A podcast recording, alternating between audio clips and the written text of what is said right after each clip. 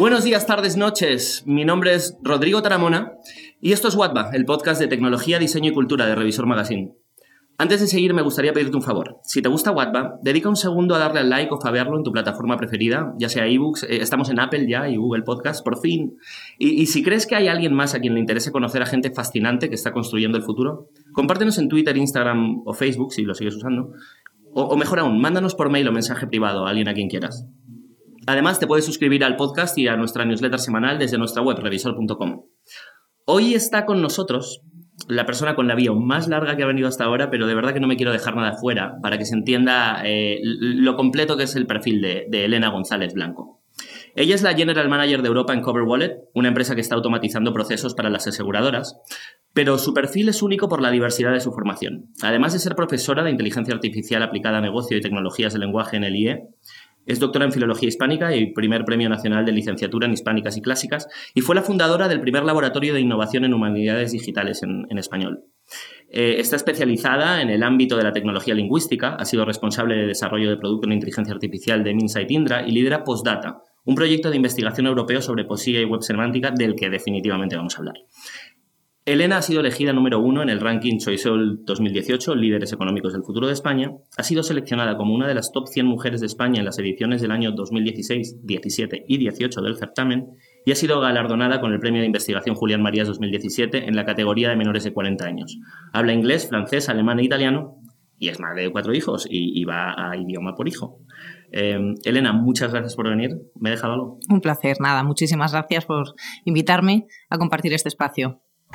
Mira, me apetecía mucho hablar contigo sobre, sobre tecnologías de lenguaje porque creo que son el paso natural de nuestra relación con la tecnología. Ahora mismo siempre usamos pantallas y, usamos mucho los dedos y creo que cada vez más vamos a empezar a hablar con nuestros dispositivos. ¿Tú, ¿Estás de acuerdo?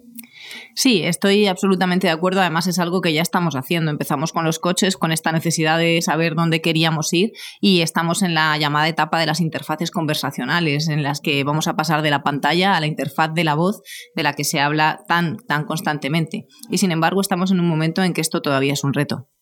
Me decías, eh, te he visto hablar en conferencias y, hablas, pones mucho el ejemplo de Alan Turing, lo que dice en el test de Turing, ¿no? Esta prueba, para quien no conozca el test de Turing, es una prueba eh, para averiguar si una inteligencia artificial puede engañarnos y hacerse pasar, por humana. Efectivamente, esto viene de un artículo que publicó Alan Turing en el año 1951, en el que planteaba el llamado juego de la imitación, que consistía en eh, poner a una persona y una máquina en una habitación y una persona fuera y eh, hacerla adivinar si estaba hablando con la máquina o con la persona. Eh, la conclusión de este juego era que si el día que la máquina pudiera um, confundir al hombre, entonces habríamos llegado al momento en que la inteligencia artificial estuviera madura. Parece que la inteligencia artificial eh, es una mezcla de distintas tecnologías, pero la voz es muy importante y efectivamente aún no hemos llegado a este punto por mucho que se piense que eh, la inteligencia artificial es mágica, funciona sola, se enchufa y puede hacerlo todo también como las personas. Pero en el momento en que uno se pone a hablar y uno entiende la riqueza, la variedad que tiene el ser humano de eh, emitir una conversación, entonces nos damos cuenta de lo lejos que todavía están las máquinas de poder reproducir estos comportamientos que van mucho más allá de la lingüística, de la gramática o de la sintaxis. Hablábamos antes del ejemplo este del vídeo que sacó Google cuando eh, sacó esta interfaz conversacional que podías hablar con ella para pedir una cita en la peluquería y la persona que estaba al teléfono no se daba cuenta de que estaba hablando con una máquina. Tenía incluso estos titubeos que tenemos naturales, como el que estoy teniendo yo ahora mismo, ¿no? que decía como, ajá, y, y que hace como que empatices con la máquina entonces, por lo que dices, realmente no estamos ahí del todo. No, no estamos ahí y aún falta bastante. Primero porque las personas hablamos de forma diferente, es decir, eh, aunque hablemos el mismo idioma, las variedades, la riqueza, la forma que tenemos de expresar el mismo contenido de maneras distintas. Y luego otros factores que van más allá de la propia fonética, de la morfología, de la sintaxis y de la semántica, como son la pragmática, el contexto, pero el contexto eh, situacional, el contexto emocional, el contexto de la conversación o la propia historia de la persona, hacen que el lenguaje tenga una complejidad que sea inimitable e irreproducible desde un punto de vista eh, conversacional en la propia situación en que se produce esa conversación. Por lo tanto, eh, sí, estamos en un punto en que la inteligencia artificial ha avanzado mucho, las máquinas se entrenan, aprenden de nuestras conversaciones, pero no son capaces de reproducir la forma en que nosotros hablamos por esta complejidad de factores que eh, viene unida tanto por la parte lingüística como por la parte psicológica, emocional y cerebral de cómo producimos el lenguaje. Que es, eh, de hecho, es algo de lo que quiero que hablaremos un poco más adelante cuando hablemos de postdata, que es toda la parte de la interpretación de la ironía, del humor, ¿no? Estas cosas que a las máquinas les cuesta mucho entender. De hecho, la propia palabra entendimiento es algo que nosotros como humanos la comprendemos, pero no está científicamente, digamos, definida, igual que la conciencia o la inteligencia, ¿no? Sí, efectivamente son contextos eh, y conceptos bastante complejos de entender y de, y de, diferenciar. E incluso nosotros como humanos tenemos diferentes interpretaciones del mismo. No tiene nada que ver cómo habla un niño, cómo habla un anciano, cómo habla una persona con distinta formación y cómo cada persona está haciendo una interpretación del propio entorno que, que le rodea. Y esto evidentemente se viene reflejado en el lenguaje. Mira, como en nuestra conversación de hoy se puede poner un poco too much para gente que no, que no sea tan friki como, yo o como nosotros, eh, te, voy a pedir que empecemos desde el principio. ¿no? La tecnología lingüística es la que hace posible el procesamiento del lenguaje natural y los interfaces conversacionales. Pero eh, explícanos, ¿qué es el procesamiento del lenguaje natural y los interfaces conversacionales? Y decías que no querías ponerte en plan friki, pues anda que has lanzado la pregunta adecuada. bueno, vamos a, vamos a ir dos pasos más atrás. Vamos a ver. Cuando hablamos de inteligencia artificial, hablamos de una mezcla de tecnologías diferentes que van desde la imagen, el procesamiento del sonido. Digamos que tratamos de convertir a la máquina en una herramienta para entender o simular lo que hace el ser humano en cuanto a todas sus capacidades sensoriales y emocionales. Entonces, eh, pensando en los sentidos que tiene el ser humano, pues tenemos eh, el sentido del, oído y también pues esa capacidad que tenemos a la hora de producir el lenguaje. Eh, cuando nos metemos en la parte de tecnología lingüística, aquí también hay varias tecnologías que se entremezclan, es decir, tenemos todas las tecnologías de procesamiento de voz, que estas van asociadas en cuanto a lo que es tecnología a la parte de sonido y luego tenemos todas las tecnologías que van orientadas al procesamiento, a la interpretación y al entendimiento del texto. Entonces es importante diferenciar ambos, eh, ambos canales de análisis y ambas tecnologías porque son distintas. Cuando hablamos de tecnologías de voz, normalmente lo que procesamos son ondas. Nosotros cuando hablamos producimos sonidos, esos sonidos son ondas sonoras que se miden, se analizan con la física y tienen unas tecnologías para poder interpretarlas. Entonces ahí tenemos toda una serie de tecnologías de speech to text, es decir, de análisis del discurso, de la voz, del sonido, que lo que hace es procesamiento de ondas como se procesa la música. Una vez este, este, análisis se pasa a la parte de texto, lo que hacemos es procesar el lenguaje, procesar el lenguaje escrito. Y esta es una diferencia muy importante porque cuando hablamos muchas veces de asistentes conversacionales pensamos que automáticamente esa inteligencia artificial entiende esa, entiende esa voz y la reproduce, pero eso realmente no es así. Eso se hace en dos pasos. Esa voz, que es una onda sonora, se transfiere a texto, se transcribe, el ordenador la convierte en una cadena de caracteres, que es algo totalmente artificial, es una forma convencional que tiene el ser humano de eh, convertir la voz en texto y eh, lo que hacemos ahí es aplicar otra serie de tecnologías que son las llamadas tecnologías de procesamiento del lenguaje o de análisis de tecnología lingüística, que lo que hace es entender ese texto. ¿Y cómo entiende el ordenador ese texto? Pues aquí también hay que eh, dividir todo en, en cachitos, porque como comentaba antes, el lenguaje es muy complejo. Por un lado, lo primero que tenemos que hacer es separar las palabras. Cuando nosotros hablamos, producimos una cadena una cadena de sonidos que no tiene interrupciones. Las palabras son convenciones que el ser humano ha creado para poder entender el significado de cada una de ellas. Entonces, cuando procesamos un texto escrito, lo primero que tenemos que hacer es separar esas palabras. La prueba, por ejemplo, la tenemos en que los niños cuando empiezan a escribir no son capaces de separar esas palabras, escriben todo seguido porque no se percibe, no se percibe desde un punto de vista de la sonoridad el que haya palabras o unidades distintas en una frase. Entonces, lo primero que hacemos es enseñar al ordenador qué es una palabra. ¿Para eso qué le damos? Pues le damos una gramática, le damos un diccionario, como nos dan a nosotros cuando aprendemos un idioma. Y le decimos, bueno, pues esto es un nombre, esto es un artículo, esto es un verbo. Le damos una morfología, le decimos, hay distintos tipos de palabras que en cada lengua son de esta manera. Y además le damos una sintaxis, le damos unas reglas para que sepa cómo se hace una frase. Y a partir de ahí el ordenador pueda entender cuáles son las palabras que tienen más significado, cuáles son las palabras que llaman una acción, un verbo. En fin, esto hace a veces retrotraernos a, a esa etapa de, formación secundaria en que hacíamos arbolitos para entender las frases y que uno pensaba que jamás iba a volver a, esta época de nuestra vida. Pero si nos ponemos a pensar cómo funcionan las tecnologías del lenguaje, las tecnologías del lenguaje hacen arbolitos y analizan morfológicamente y sintácticamente todas las palabras con las que hablamos. Y a partir de ahí se empiezan a desarrollar una serie de herramientas para entender ese significado de cada una de las palabras, ver cómo funciona una palabra en un contexto, ver que la palabra banco, si está en un parque, significa un lugar para sentarse y si estamos hablando del sector financiero, estamos hablando de algo totalmente diferente. Eso es algo que para nosotros es muy natural, pero para una máquina, claro, es mucho más complejo. ¿Cómo le enseñas a, a distinguir ese tipo de contexto? Bueno, puede ser por el contexto situacional en el sentido de ver qué palabras hay alrededor alrededor, si encuentro banco y transferencia, pues probablemente estoy hablando de una certeza de que ese significado se acerque más a la sucursal bancaria que al banco de sentarse en un parque. Pero muchas veces esto no solamente eh, viene definido por las palabras que hay alrededor, sino también por el propio contexto situacional. Y no solamente por las palabras de la frase, sino por las palabras del texto que se ha pronunciado a lo largo de una conversación. Por eso es tan difícil entender eh, esa conversación cuando uno se limita a entender frases y palabras, porque hay que ver un poco dónde está esa palabra, con qué otra se relaciona, qué se ha mencionado antes y entender eso dentro de un contexto. Y ahí es donde están las mayores dificultades a la hora de darle a una máquina ese contexto y hacer que lo entienda como si fuéramos una persona. Eh, muchas veces la gente eh, intenta como decir en qué punto está la inteligencia artificial. Está como un niño de tres años, como un niño de siete años. Por ponerme un poco filosófico, yo creo que la inteligencia no es algo como tan vertical, ¿no? que realmente no es como esto es un niño de tres años, esto es un delfín y entre medias está eh, mi, hermano. no, te quiero, Sandro, es broma. Pero, pero creo que es algo más, más como multidimensional, ¿no? en el que la inteligencia, probablemente la inteligencia artificial esté en otra cosa, pero digamos, ¿cómo de capaz es ahora mismo la inteligencia artificial si tuvieses que compararla con la edad humana? ¿En qué capacidad diríamos que está?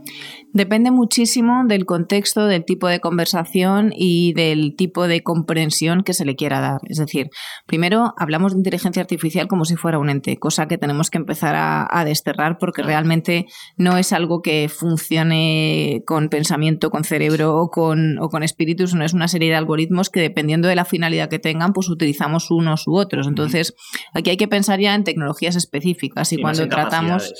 Claro, cuando tratamos eh, de analizar un texto, lo que queremos ver si es eh, con qué textos está relacionado o de qué trata, ahí utilizamos una serie de algoritmos que son distintos a los que utilizamos si queremos, por ejemplo, reproducir una interfaz conversacional o montar un asistente de voz, donde lo que generamos son los llamados intents o intenciones que van asociadas a cada una de las órdenes que detrás tienen unas reglas lógicas. Es decir, cuando se monta un asistente virtual o un chatbot, ahí lo que estamos diciendo es eh, quiero con esta pregunta obtener esta respuesta y que después haya un flujo eh, guiado por una una, lógica que puede ir desde pedir una pizza hasta sacar un billete de tren. Mm.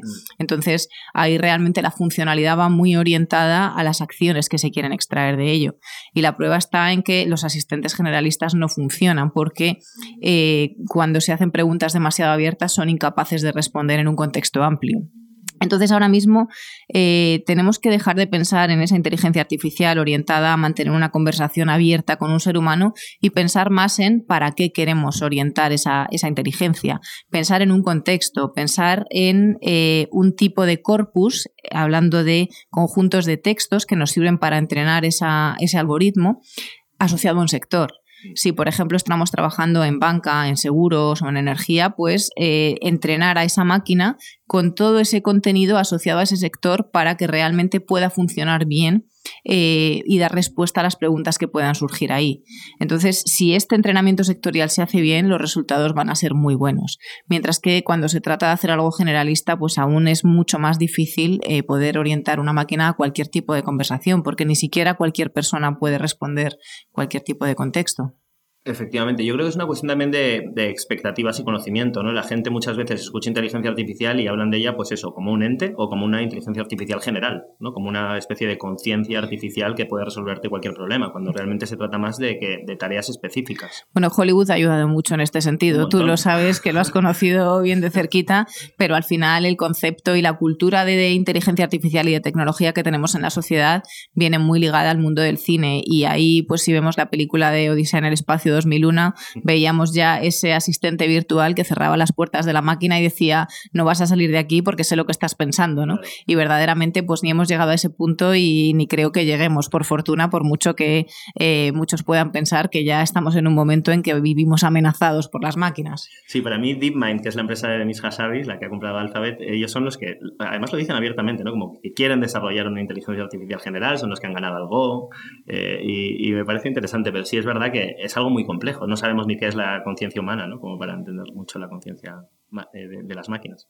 Em, mira, hay una cosa que me, que me, gusta mucho cuando, cuando te conocí y, y, vi tu perfil, ¿no? Y es que tú eres filóloga, que es algo que todo el mundo entiende, pero es muy interesante cómo has cogido una carrera tan humanista y cómo te la has llevado a la tecnología. Eres, empezaste a estudiar inteligencia artificial. Eh, eh, ¿Cómo llegaste? ¿Cómo, ¿Cómo, ha sido ese recorrido? Bueno, realmente eh, me encantaría pensar que todo el mundo entiende lo que es la filología, que, todavía no es así cada vez menos, eh, pero al final efectivamente es empezar por algo bastante primario asociado al, ser humano, que es la capacidad de hablar y, de comunicarse desde un punto de vista pues tanto lingüístico como literario, en el sentido del contenido que el ser humano produce y genera como parte de la cultura escrita y hablada a lo largo de la historia. Partiendo de, bueno, pues de este campo que al final y al principio resultó ser pues una, pasión por el lenguaje y por entender mejor cómo funcionaba, eh, mi propia investigación me fue llevando a la tecnología. Estuve dos años en, en Estados Unidos, en la Universidad de Harvard, y de pronto, pues ese participar de un ambiente interdisciplinar en el que de pronto te das cuenta mm, de que la tecnología pues pasa a ser parte del día a día en los años, bueno, estoy hablando de, los años 2005, 2007 a, 2009, en el que de pronto pues empiezas a ver que todo empieza a digitalizarse y que en las universidades americanas se está trabajando de una forma totalmente interdisciplinar, en el que las, eh, los software de estadística se aplican para estudiar manuscritos manuscritos medievales y en España pues no se está haciendo nada de esto. Y entonces en ese momento yo empecé a cambiar el chip y empecé a darme cuenta de que estábamos yendo por un camino eh, muy antiguo en el que seguíamos investigando, seguíamos trabajando pues como en la Edad Media, como hace 50 años, utilizando pues las mismas formas de, encontrar información. Nos íbamos a la biblioteca, buscábamos libros, encontrábamos información que nos llevaban a otros libros y así pasábamos horas y horas y horas leyendo y encontrando información. Y así hice mi tesis doctoral y fue entonces cuando me di cuenta de que no existía ninguna base de datos en español para poder clasificar la poesía y para poder estudiar eh, todo lo que habían hecho otros investigadores si no era leyendo 200 artículos. Y entonces, como no existía, decidí montarla. Y cuando volví a España, pues, eh, bueno, conocí a una persona que trabaja en la, en la biblioteca del Palacio Real eh, y hace todas las bases de datos de, de, la biblioteca, se dedica a desarrollar toda la tecnología y entonces pues empezó a contarme cómo había hecho todo el proceso de digitalización de la biblioteca.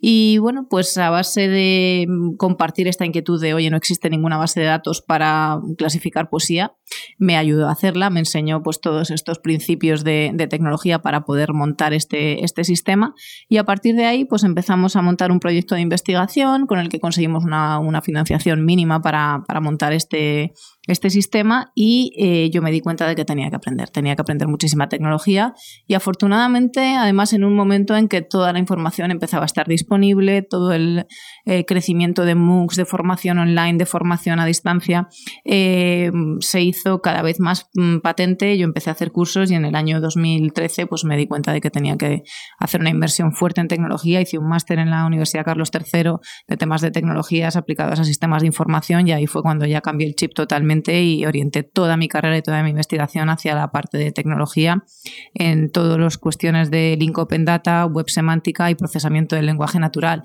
porque al final era un poco la evolución natural de lo que yo llevaba haciendo pasado al mundo digital.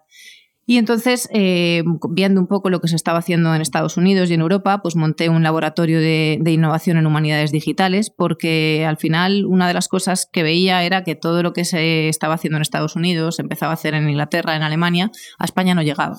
Entonces, esa necesidad de hacer lo mismo, pero hacerlo en español, tener un alcance que iban bastante más allá del ámbito español e ir al ámbito hispánico. Empecé a trabajar pues, con, con investigadores de Argentina, de México, de Colombia, de Chile, porque al final esa necesidad y esa inquietud por llegar a, a la digitalización de las humanidades, que parecía y sigue siendo un sector olvidado, también por falta de financiación, por falta de estandarización y por falta de comunicación muchas veces entre la gente que trabaja en el mismo sector, pues hacía que siguiéramos trabajando como, como hace 50 años.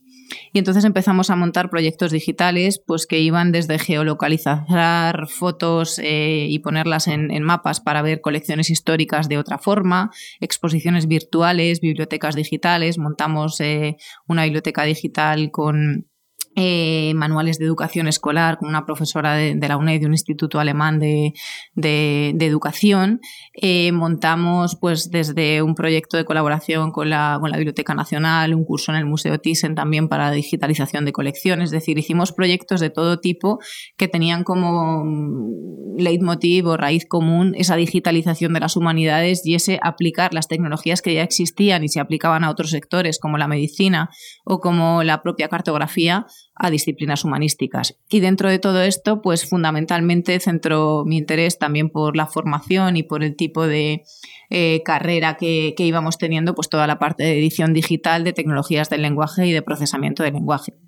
Y así fue como surgió el, proyecto de Postdata, que al final lo que venía era a buscar comunicarse las bases de datos de poesía europea. Es decir, desde este primer proyecto que habíamos comenzado de digitalización de la poesía castellana para poder buscarla y para poder compartirla, eh, surgió la necesidad de por qué no hacemos esto para tratar de comunicar las distintas bases de datos que existen en la poesía de distintas lenguas europeas, mm. cuando era imposible absolutamente acceder a ellas sin tener un conocimiento tanto de la tradición como de la tecnología que había detrás. Sí, que eh, no quiero saltarme tan, adelante a postdata sin hablar de una serie de cosas que has dicho ahora mismo que, me parecen importantes mencionar. Hay dos muros invisibles que yo creo que te has saltado que me, y que me encanta, ¿no? que son, por un lado, el de combinar las humanidades con la tecnología, que además me lleva a eh, yo creo que muchas veces existe una mentalidad de que la creatividad es algo que surge en las artes, eh, en las letras, obviamente, y a lo mejor en el sector publicitario, ¿no? Sin embargo, hay algo muy creativo en el hecho de que tú cojas y digas, yo tengo unos conocimientos de filología y de lingüística y, y, hay una manera en la que no se están utilizando en España, sobre todo, que era combinarlos con la tecnología, ¿no? hacer esas bases de datos con poesía. Y luego ese, otro, ese segundo muro invisible, que es el que hemos hablado también antes de empezar a grabar, que es ese que hay entre las culturas, yo creo que anglosajonas y en España, que es el ¿por qué no aplicar la tecnología a las humanidades de una manera mucho más relajada y sin que haya tanta fricción? ¿no? ¿Por qué hay como una especie de dos cerebros que no se quieren conectar? Bueno, eh, es que realmente esto viene ya de un poco como está planteada la educación en España en general. Es decir, eh, el problema de, la educación es que es muy poco interdisciplinar. Es decir, ahora mismo en este país eh, sigue siendo una lastra el eres de ciencias versus eres de letras y parece que esto es algo que ya marca uno desde pequeñito y, y bueno, quizás mi caso viene a demostrar que esto no es así y que además precisamente esta riqueza de combinar ambos mundos es lo que viene a dar los perfiles interdisciplinares que ahora mismo tanto se buscan y tampoco se existen porque no se forman. Es decir, es fundamental eh, saber eh, más allá del ámbito en el que uno se especializa para poder entender cómo está funcionando el mundo. Y este tema interdisciplinar es algo que desde el punto de vista de, de la educación eh, ahora mismo falta mucho en España. Es decir, no se concibe esta formación en biología más matemáticas o en historia más computación, que sería algo que verdaderamente pues, eh, cambiaría bastante la forma de eh, bueno, pues, formar a nuestros jóvenes y también de acceso al mercado laboral, porque de lo que nos damos cuenta ahora mismo es de lo que lo que se está enseñando en las universidades está bastante lejos de lo que se está pidiendo en cuanto a formación y sobre todo en cuanto a capacidades, porque ahora mismo el mercado no está pidiendo gente formada en conocimientos, está pidiendo gente formada en capacidades que tenga esa mm, flexibilidad para poder aprender otras cosas. ¿no? Entonces, esto, mm. esto que me dices, yo conozco a más de un filólogo y la mayoría, mira, o están en paro o son profesores o trabajan en cosas que, no están tan relacionadas. Conozco, tengo amigos ¿eh? muy cercanos, incluso familiares, que, que han empezado esa carrera porque les gusta y pasaba un poco lo mismo con filósofos, etcétera. Yo creo que tú supiste reaccionar rápido eh, por, por, los motivos que sea, llegaste y empezaste a, a, fusionar estas dos cosas, que es verdad que en la propia educación española, quien haya tenido experiencia formativa se habrá dado cuenta de que está muy, de que está muy separada. ¿Tú crees que está abriéndose una nueva oportunidad para estas carreras gracias a este humanismo digital que está viendo, que empieza a haber una nueva etapa para la filosofía, la ética, las letras y las artes en esta nueva revolución industrial, cuando yo creo que fue precisamente las revoluciones industriales previas las que convirtieron los centros educativos más en fábricas de trabajadores que en fábricas de personas. Me, estoy poniendo igual un poco dramático, pero más o menos. Sí, a ver, yo creo que estamos en un momento de bastante punto de inflexión. No creo que sean las carreras lo que vayan a dar el cambio, es decir, o sea, no por estudiar filología o filosofía uno va a tener más salidas en el mercado laboral ahora que antes, es decir, no creo que esto cambie, pero sí que creo que tienen que cambiar las personas. Es decir, estamos en un momento en que eh, precisamente cada vez hay menos personas que sepan hablar bien, escribir de forma correcta, entender un texto y encontrar la información adecuada dentro de un mundo de sobredosis de información entonces, no creo que el estudiar filología o filosofía sea algo que condicione o que dé estas capacidades, pero sí que creo que aquellas personas que sepan utilizar este conocimiento para desenvolverse en un mundo en que cada vez falta más ese entendimiento de lo que se dice, esa forma de contar eh, lo que se tiene que contar de determinada manera y ese acceso a la información o selección de la información rica en contenido eh, es cada vez más importante y cada vez más escasa. Por lo tanto, creo que no es que se abra una oportunidad, sino que hay una oportunidad de oro ahora mismo para que verdaderamente los profesionales que dominen estas capacidades tengan todo un terreno a su disposición para poder eh, aprovechar bueno, pues esta, esta riqueza de información en un mundo en el que precisamente lo que hace falta es la calidad más allá de la cantidad. Lo que pasa es que creo que esto no está definido, estos perfiles no están buscados y lo que hay que saber es moverse muy bien. Y que luego hemos visto que en algunas reformas educativas la, filosofía o la ética se han dejado como en un segundo lugar o incluso están desapareciendo ¿no? Sí, o sea, después de pasar pues más de una década en la Universidad Española, soy bastante crítica con el sistema, sobre todo porque creo que vamos por detrás y, que, bueno, pues realmente las capacidades que, la sociedad nos está pidiendo ahora mismo, la educación muchas veces las está dejando atrás, ¿no? Entonces creo que hay que darle una vuelta bastante fuerte a esto y que evidentemente estas disciplinas son muy importantes para formar el cerebro y precisamente no hacernos pensar como si fuéramos máquinas, ¿no? Es un poco al revés. No es que la inteligencia artificial se tenga que parecer a las personas, sino que las personas no acabemos hablando como los bots, que es de lo que se trata, de em, ampliar el vocabulario, enriquecer nuestra, nuestras formas de decir las cosas y que no todo sea mazo guay, mola y bien, sino que nuestros hijos tengan esa capacidad de leer libros como nosotros leíamos y de imaginar cosas como nosotros hacíamos cuando éramos pequeños. Sí, yo creo que la irrelevancia del ser humano de la que se habla como con el desplazamiento del mercado laboral, ¿no? Gracias a, las máquinas, creo que no, creo que lo que lo único que pasa es que hacen falta más humanos más humanos y menos y menos como mecánicos, ¿no? Y probablemente esté en ese este enriquecimiento humanístico. Sí, sobre todo en que ahora mismo vivimos a una velocidad en la que no leemos, solo ponemos emoticonos, solo ponemos GIFs y, y esto es una capacidad que realmente realmente eh, es preocupante. ¿no? Pero fíjate, porque es curioso, ¿no? Ahora mismo, y sobre todo, antes lo has mencionado, y lo quiero retomar el término para, para que no lo, no lo controle, ¿no? Que es el de text-to-speech, ¿no? Estas, estos procesamientos del lenguaje que lo que hacen es convertir texto en, en, en palabras, digamos, y luego con interfaces conversacionales cada vez más ubicuos, puede que nos encontremos en una situación en la que ya de por sí la gente está leyendo menos y escribiendo menos, porque cuando lo hace lo hace en ordenadores o en dispositivos, eh, pero es que es muy probable que, eh, hemos visto lo que ha pasado con el vídeo, está pasando de alguna manera incluso con los podcasts, hablando más y escribiendo menos. Eh, se hablaba hace un tiempo de la era post-texto, ¿no? En la que se deja de, de, escribir y probablemente de leer tanto. ¿No crees que va a influir el hecho de que haya más interfaces más, más optimizados de, de conversación en que a lo mejor es que realmente podamos pasar una era, no digo que nunca se vuelva a escribir o nunca se vuelva a leer, pero que cada vez se reduzca menos. Bueno, al final el tema de los interfaces es una, es una cuestión de cambio de canal. Es decir, bueno, ahora cada vez, por ejemplo, están proliferando más los audiolibros. Eh, esto es una forma diferente de leer, a través de la voz también y de las interfaces conversacionales. Es eso. A lo que me refiero con esto ya no es un tema de leer o de no leer, sino una cuestión de pensar. Es decir, cómo estructuramos la información, cómo lo argumentamos o cómo esto va al cerebro y cómo hacemos un razonamiento razonamiento y vemos si la información que estamos encontrando es útil, no es útil, está mm. jerarquizada o, tiene eh, un contenido que nos puede interesar o no. Es más a esa operación cerebral que nos hace procesar ese contenido y eh, bueno, pues desarrollar esa capacidad humana que viene a, llamarse inteligencia, ¿no? Y que realmente, por mucho que llamemos inteligencia artificial a lo que hace la máquina, esa inteligencia la máquina no la tiene. Entonces, bueno, mientras no la perdamos, creo que no, no corremos peligro de extinción. Sí, es eso, es una cosa que me pregunto mucho, ¿no? Como digo, no sé si estoy romantizando mucho la lectura cuando realmente lo importante es la información y el conocimiento y la inteligencia, ¿no? Y, y, bueno, ya veremos, ya veremos dónde vamos.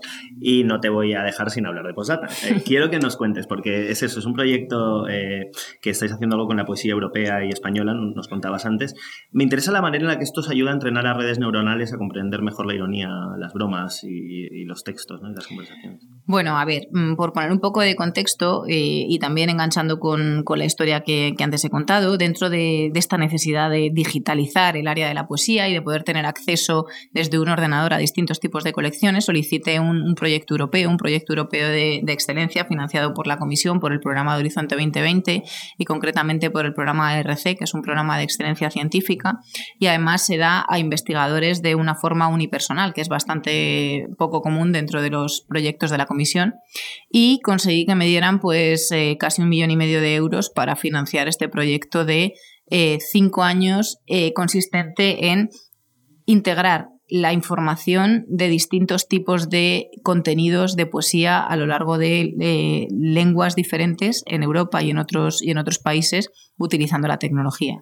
Es decir, el punto de partida era la dificultad de acceso tecnológico y filológico desde un punto de vista tradicional a la poesía y cómo comunicar toda esta información desde un punto de vista de la interoperabilidad. Y digo, este palabra lo que significa es cómo comunicar esta información que estaba metida en silos o en distintos compartimentos en que cada uno había desarrollado su propia tecnología. Esto realmente es un problema que pasa en todas partes. O sea, las propias empresas cuando se han digitalizado, uno de los problemas más grandes que tienen es que la información se encuentra en silos, se encuentra en almacenes de datos que están sin comunicarse. Entonces, lo primero que hay que hacer para poder digitalizar, tecnologizar o aplicar inteligencia artificial a todo es comunicar esos datos, limpiar esos datos y eh, utilizar una tecnología que sea estándar y que pueda hablarse una con otra. Entonces, eh, realmente planteando este mismo problema que surge en todas las disciplinas aplicado a la poesía es como surgió la idea de desarrollar este proyecto aplicado a este área de humanidades digitales y de poesía concretamente. Eh, fue un triunfo muy grande porque es muy difícil obtener este tipo de, financiación de la Comisión. Eh, hay muy pocos proyectos en España y si hay pocos proyectos en España de humanidades te puedo decir que no hay prácticamente ninguno. Entonces, eh, realmente creo que fue y ha sido un antes y un después en todo el tema de la investigación en tecnología y en humanidades digitales en España para cambiar un poco la forma en que tradicionalmente se ha realizado investigación en, en este campo y en tantos otros, como digo, porque al final estas conclusiones las podemos extrapolar desde el campo de la medicina con el procesamiento de historiales médicos hasta el campo de la abogacía con el procesamiento de sentencias legales. Es decir, el problema de los datos es el mismo en todos lados. Entonces, ¿qué hemos hecho en Postdata? Bueno, pues en Postdata hemos hecho dos cosas. En primer lugar, nos hemos puesto en comunicación con un montón de grupos de investigación europeo de distintos lugares que han creado sus colecciones digitales de poesía y eh, hemos trabajado con ellos en entender cómo han procesado esos datos, cómo han hecho esos modelos de datos para que la máquina sea capaz de comprender esa estructura y de almacenarlos en, bases de datos. Entonces hemos hecho un modelo común en el que hemos mapeado pues, todas esas distintas tradiciones, haciendo un Frankenstein, por así decirlo, en el que intentamos buscar una, un modelo común de, de, estos datos, una ontología, una ontología llamada como modelo de datos que al final es susceptible de ser procesable por un, un lenguaje informático, un ordenador, un sistema de web semántica o de link open data. Esto obviamente es muy técnico, pero de lo que se trata es de establecer eh, o llamar, poner una serie de etiquetas a esas bases de datos que permitan que la, información se entienda y se pueda buscar tanto en la poesía rumana como en la poesía húngara, como en la poesía estonia y en la poesía italiana. Y verdaderamente pues es un retazo porque te puedes imaginar que ha sido muy difícil para empezar porque esta primera comunicación con los grupos, este es que el resto de las personas entiendan lo que quieres hacer y que sean capaces de poner esos datos a tu disposición para que tú puedas establecer ese modelo, pues ha sido un, un reto enorme, ¿no? Eso ya lo hemos conseguido, afortunadamente, bueno, pues nos falta todavía un, año de proyecto y estamos justo en ese momento en que tenemos ya el modelo de datos y ahora estamos trabajando en una cosa muy bonita que llamamos el Poetry Lab. Es decir, eh, tenemos ya ese modelo y lo que hacemos es crear herramientas para poder entender la poesía, para poder poner a disposición de los investigadores, de los lectores, de los usuarios, de los niños, eh, una serie de, herramientas digitales para poder decir que un soneto es un soneto porque tiene pues, eh, estos versos de 11 sílabas agrupados en dos cuartetos y en dos tercetos y que el ordenador sea capaz de hacer esa detección. ¿Y cómo lo hacemos? Pues lo hacemos utilizando las tecnologías que comentaba antes de procesamiento del lenguaje. ¿Por qué? Pues porque la poesía al final son las matemáticas de la música, o sea, y, de la, y del texto. Es decir, nosotros lo que hacemos es contar las sílabas. Las sílabas al final, pues es una combinación de caracteres que van haciendo una sonoridad en, la, en el propio texto. Entonces ahí tenemos una combinación de consonantes y vocales, de acentos, y esto se puede medir. Se puede medir utilizando matemática, utilizando algoritmia, y conseguimos que esto se automatice de una forma prácticamente perfecta. Después vemos cómo rima, cómo los finales de palabras se combinan para generar unos efectos sonoros. Y esto también se puede analizar desde un punto de vista computacional. Pero vamos más varios pasos más allá. Queremos ver de qué trata un texto, queremos ver cuáles son los temas, cómo unos textos se relacionan entre otros y por qué decimos que un texto es de amor, otro texto es de muerte o un texto se compuso en el siglo XVI frente a un texto compuesto en el siglo XIX. Y todo esto se puede determinar gracias a estos algoritmos de procesamiento del lenguaje natural es alucinante cómo es verdad que hemos encontrado en las matemáticas como el lenguaje de la naturaleza, ¿no? Bueno, de la naturaleza y de la inteligencia artificial, porque mm. si nos ponemos a pensar en las famosas redes neuronales de las que antes hablábamos, realmente ahí lo que hay son unos algoritmos, unas funciones, unas matrices eh, y unas... Eh, unos mm, operaciones algebraicas que arraigan en los años 50 y en los años 60 cuando se empezaron a desarrollar estas bases de la computación, que no dejan de ser matemáticas. Y cuando hoy en día hablamos de data science, de inteligencia artificial y demás, lo que hay por debajo es mucha, mucha matemática, que a veces parece difícil de, de entender o de admitir, pero que son las bases de toda la computación que estamos viendo ahora mismo. Quería eh, hablar sobre el entendimiento, ¿no? que lo hemos tocado antes. Hace poco me leí un post en Medium, lo compartí en la newsletter, de hecho, en la newsletter semanal, sobre un ingeniero de IA que se planteaba cómo podemos definir el entendimiento y, y, bueno, hablaba también de la conciencia o la inteligencia. ¿no? Yo te pregunto directamente, cuando nosotros hablamos, ¿nos entiende Alexa, Siri? ¿Entiende lo que decimos? Vamos a ver, si, si, hablamos de entendimiento en cuanto a cómo el cerebro humano procesa esas señales de información, la forma de procesarlo es totalmente diferente. Es decir, o sea, ahora mismo hablamos de redes neuronales como una metáfora muy bonita para intentar transmitir cómo la neurona pasa información de un nodo a otro.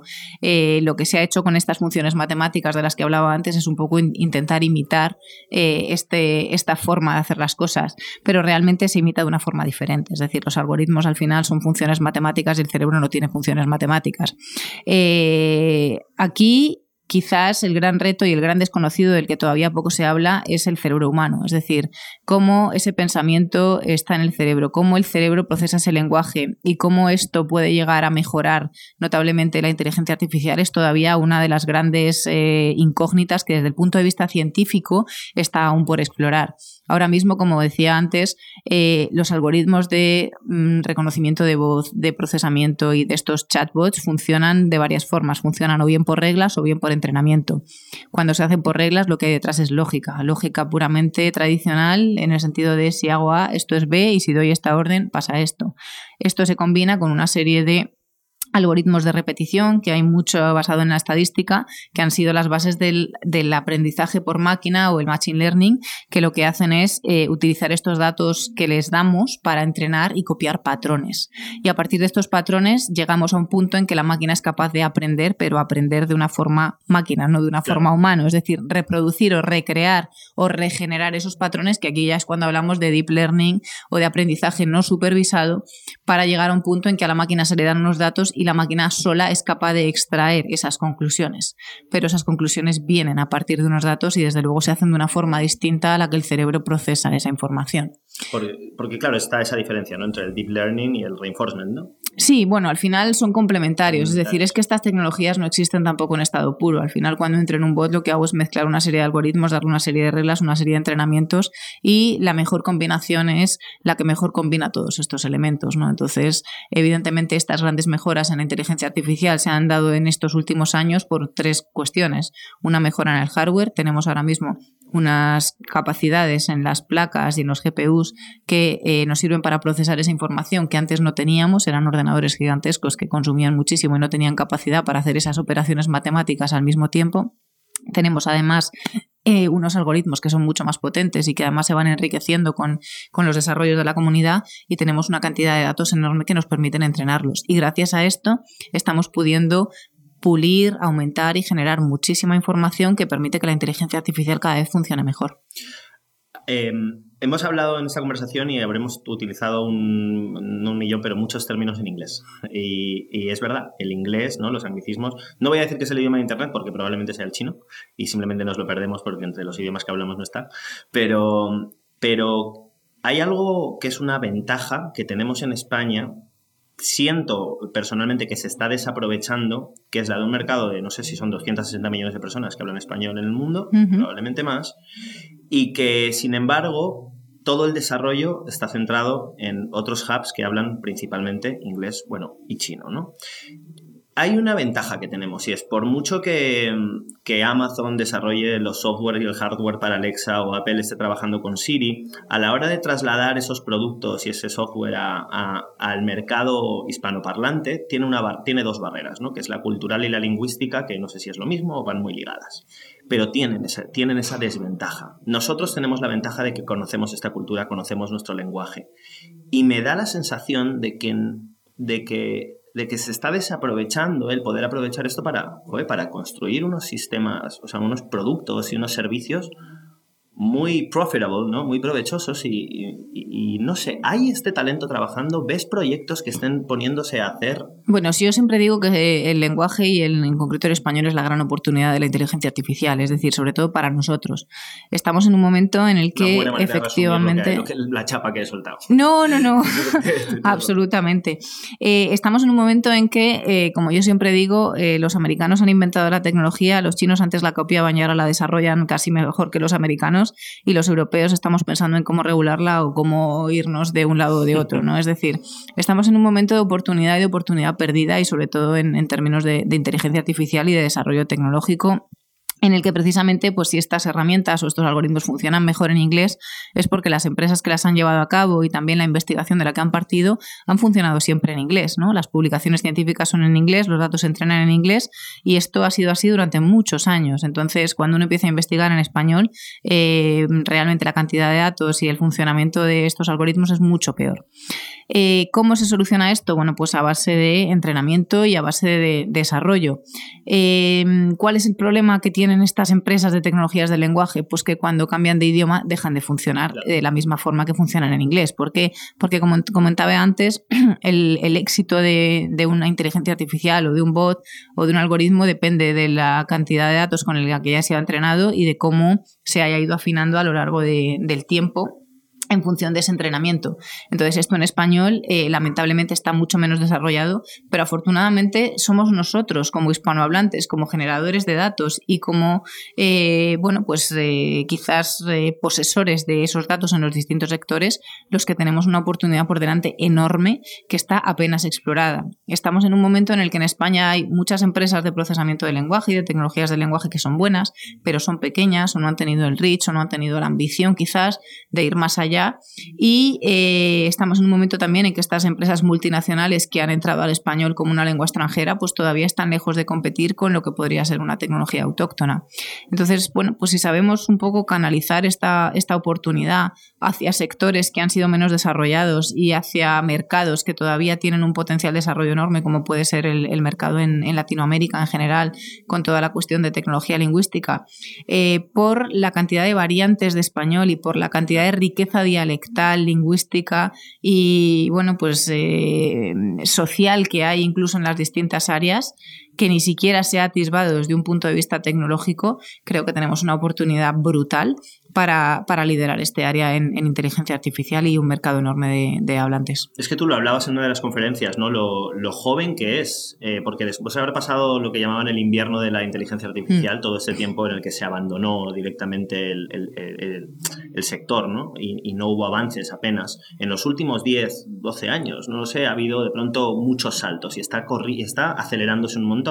Y tú decías en la conferencia que, fíjate, como no hay tanto conocimiento, es muy buen momento para meterse en ello y aprender. Quien aprenda ahora tampoco tendrá mucha desventaja. es que es el momento, o sea, realmente lo que comentaba antes de que se dé el momento en que datos... Eh, capacidades hardware, de software y, todo el desarrollo que está viendo, toda la eclosión de la inteligencia artificial hace que esto sea un punto sin retorno en el que la oportunidad es ahora.